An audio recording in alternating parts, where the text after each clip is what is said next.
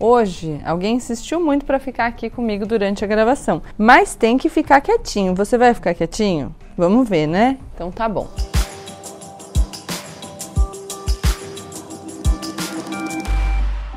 Oi, galera! A partir de agora, menos emoção e mais razão.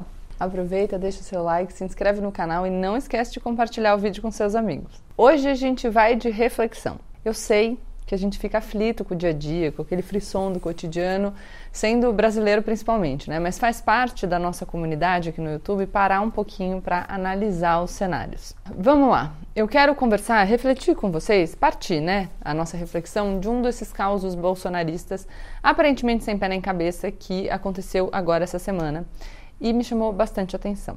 Na segunda-feira, o presidente afirmou a apoiadores que ele estaria de posse de um suposto relatório do Tribunal de Contas da União que teria chegado à conclusão de que haveria uma sobrenotificação do número de mortos por Covid no ano passado em 50%. Essa aspas novidade começou rapidamente a ser compartilhada nas redes e por algumas fontes da imprensa. Pouco tempo depois, o TCU veio a público anunciar que isso era mentira e que esse relatório não existia.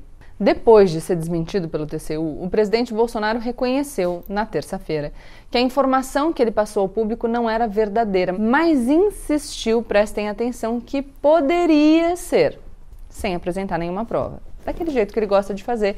E aí ele citou um suposto acórdão do TCU para se justificar. Então vamos lá. De fato, o TCU elaborou um acórdão em outubro de 2020, no qual ele afirma que um dos critérios de transferência de recursos que foi adotado pelo Ministério da Saúde para destinar recursos aos estados e municípios era o número de infectados. Ou seja, o gestor de um estado ou município poderia ser levado a elevar, ser levado a elevar, mas elevar artificialmente essas notificações para pedir mais recursos. Era uma hipótese, algo que poderia acontecer, mas que jamais foi comprovada como realidade.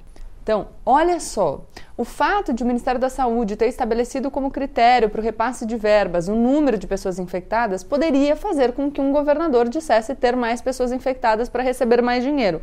Aventar uma hipótese. Agora, daí a você dizer que isso efetivamente aconteceu é um longo caminho, mas não naquilo que importa para a narrativa do Bolsonaro. Ainda na terça-feira, o Tribunal de Contas da União acrescentou que o documento citado pelo Bolsonaro é uma análise pessoal feita por um servidor. Servidor esse que, ao que parece, é ligado aos filhos do presidente. Ou seja, ainda mais problemático. Mas tá, o que, que eu quero dizer com toda essa história que talvez vocês já tenham visto na imprensa por aí? O Bolsonaro tinha uma hipótese, uma ilação. E a gente sabe que mesmo essa ilação se baseia numa fonte que não é confiável. Acabei de falar sobre isso. O Bolsonaro pega essa meia-verdade e usa para mentir. Mas na hora que ele foi pego e disse que se enganou, ele deixa ali, fala qualquer coisa de lado e continua a suspeita ah, olha, não era bem assim, mas na verdade a gente vai continuar investigando porque a gente quer punir qualquer desvio, porque onde que está o dinheiro? O que já conversa com uma narrativa anterior dele de tentar terceirizar a responsabilização e tirar o foco da sua omissão na gestão da pandemia, não só a omissão, né, das suas ações, enfim, que conduziram a gente para o lugar onde a gente está na pandemia, principalmente em virtude do que está sendo investigado pela CPI. Mas o que ele faz? Ele estava desde sempre tentando tirar o foco, falando: não, mas cadê os desvios dos governadores? A CPI não vai investigar governadores. Pois é, ele usa essa história para reforçar essa narrativa dele. O Bolsonaro conta mentiras com meias verdades, o que faz as pessoas ficarem confusas. E essa confusão é de propósito. A pessoa vê essa história toda e pensa: ué, mas será que ele mentiu mesmo? Ou, ou será que ele apenas se enganou? Não era tabela, era um acórdão.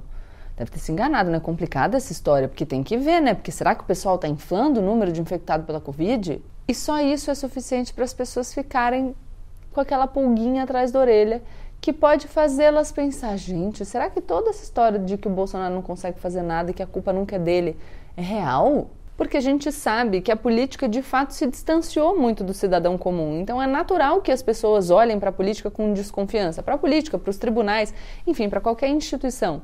E aí o Bolsonaro ajuda a fazer isso, porque o interesse dele é que de fato a gente deixe de confiar nas instituições e confie apenas nele, né? O cara que quer o bem para todo mundo. Uhum. Vou dar um outro exemplo que nem passa pelas instituições, mas lembram de quando o Bolsonaro chamou a pandemia de gripezinha? Ele fez isso num pronunciamento oficial de rádio e televisão para todo mundo ver. Mas depois, quando começou a pegar mal, ele falou que ele nunca disse isso. O que ele teria dito era que se ele pegasse Covid, seria uma gripezinha. Vocês percebem a sutileza?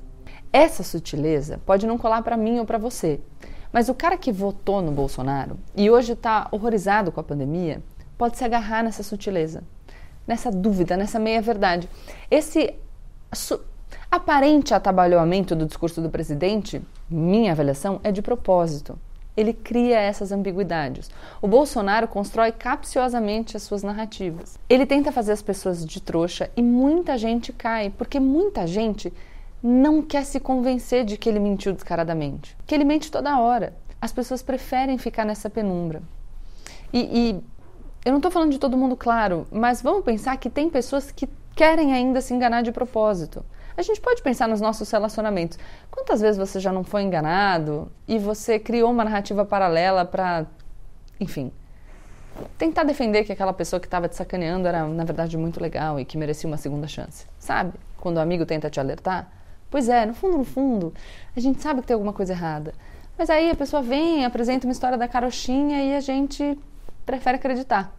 Porque a gente está vivendo aquela vida, não sabe muito bem como vai ser depois, entendeu? Se tem uma outra alternativa, já contou para todo mundo que a gente está se relacionando com aquela pessoa, um pouco da nossa identidade está vinculada àquele relacionamento, então a gente cria uma realidade paralela. Eu já conversei com vocês sobre isso antes, mas é importante a gente lembrar que o cara que votou no Bolsonaro e mesmo depois de tudo que a gente já viveu depois da eleição, segue apoiando o presidente, segue achando que ele é uma boa opção, tem muito da sua identidade embrincada nesse voto. O impulso dele é reforçar essa identidade. Ele quer acreditar nas mentiras que o presidente conta, porque senão ele perde parte de quem ele é e perde o espaço de pertencimento. Isso é muito forte. Essa dimensão de identidade é que a gente não pode perder de vista. Porque se aquela pessoa se agarra no seu voto como parte de quem ela é e ela acha que ela precisa se manter dessa maneira, porque senão ela não vai ter mais um espaço para pertencer, a gente tende a agravar essa sensação e, consequentemente, a identificação se toda vez que a gente encontra com essas pessoas, a gente chama de fascista para baixo. Tem um documentário interessante no Netflix sobre os terraplanistas que mostra um pouco isso. Como com algum acolhimento a gente conseguiria trazer umas pessoas para o lado de cá, da Terra que não é plana a gente tem que tomar cuidado também com o nosso comportamento. E eu sei que é muito difícil, que muitas vezes não vale a pena porque a pessoa, mesmo se ela for acolhida, não vai vir para o nosso lado. Mas a gente tem que tomar cuidado para não adotar um comportamento arrogante, eu diria, que pode nos deixar distraídos. Porque se a gente ficar distraído, a gente pode, enfim, inviabilizar a construção de uma coisa que possa nos tirar desse buraco.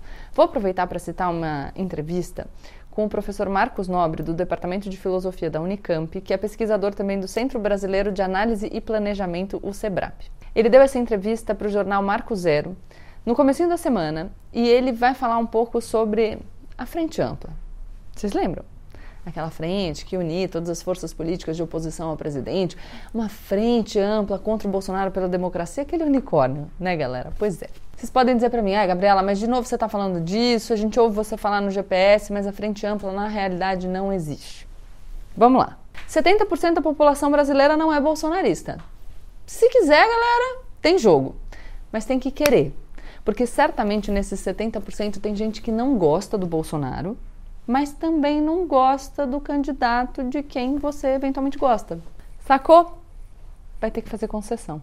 O professor Marcos Nobre traz um dado que eu achei interessante. O que ele fala é que desses 30% de apoiadores que o presidente ainda tem, nem todos seriam imutáveis. Então, olha, talvez a gente tenha aí um horizonte mais otimista que os 70%. Talvez 15% estejam mesmo fechados com Bolsonaro e nada pode demovê-los dessa ideia.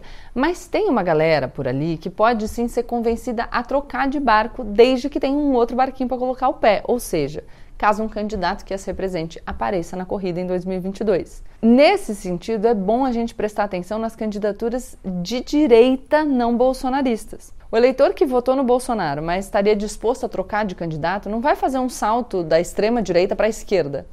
Mas quem sabe ele possa ir para a direita.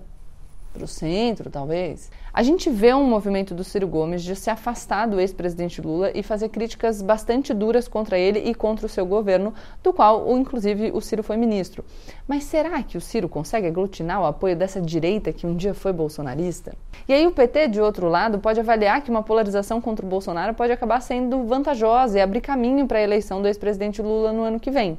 Mas enfim, seja lá quem for para o segundo turno, quem será que vai estar disposto a fazer concessões para no segundo turno derrotar o Bolsonaro? Tudo isso a gente tem que pensar, porque já passou da hora de agir. Eu tenho muito medo, e eu já disse isso aqui para vocês, desse clima de já ganhou. Sabe? Esse clima de que o Bolsonaro está com pior popularidade, que vai sendo desgastado pela CPI, que nas eleições vai ser como chutar cachorro morto. E eu tenho medo porque isso nos deixa, de novo, distraídos para os desafios que a gente vai ter que enfrentar. E sobre essa necessidade de construir um consenso em defesa da democracia mesmo com gente que defende coisas diferentes daquelas que eu defendo ou das que você defende. O Bolsonaro, depois de tudo que ele fez, e principalmente depois de tudo que ele não fez, deixando o Brasil definhar na pandemia, ainda consegue 30% de aprovação. Esse é o piso dele, galera. Não teto. Ele pode subir. E é difícil a gente viver uma situação pior do que a que a gente está vivendo agora, né? Daqui a 18 meses, grande parte da população vai ter se vacinado, a duras penas, mas vai ter se vacinado.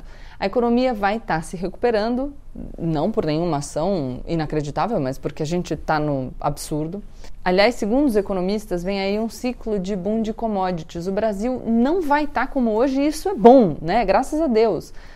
Só que isso pode ser bom também para o Bolsonaro. Para o Bolsonaro perder a força, a gente teria que viver uma sucessão de tragédias daqui até o ano que vem. E não dá para a gente torcer por isso, porque isso seria instrumentalizar a vida das pessoas em prol do interesse político, eleitoreiro. O que eu quero trazer para vocês hoje, portanto, é esse alerta.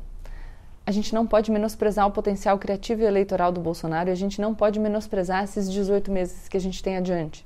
A narrativa do presidente é muito sedutora para atingir alguns ouvidos. E já que a gente está falando de narrativa, nós, pessoas que não querem que o Bolsonaro se reeleja, também estamos tão absorvidos na nossa própria narrativa que, em vez de trazer para o nosso lado as pessoas que poderiam estar conosco, a gente muitas vezes joga essas pessoas para longe e perde força naquilo que poderia ser uma união significativa contra o Bolsonaro. E uma união significativa contra o Bolsonaro na defesa da democracia.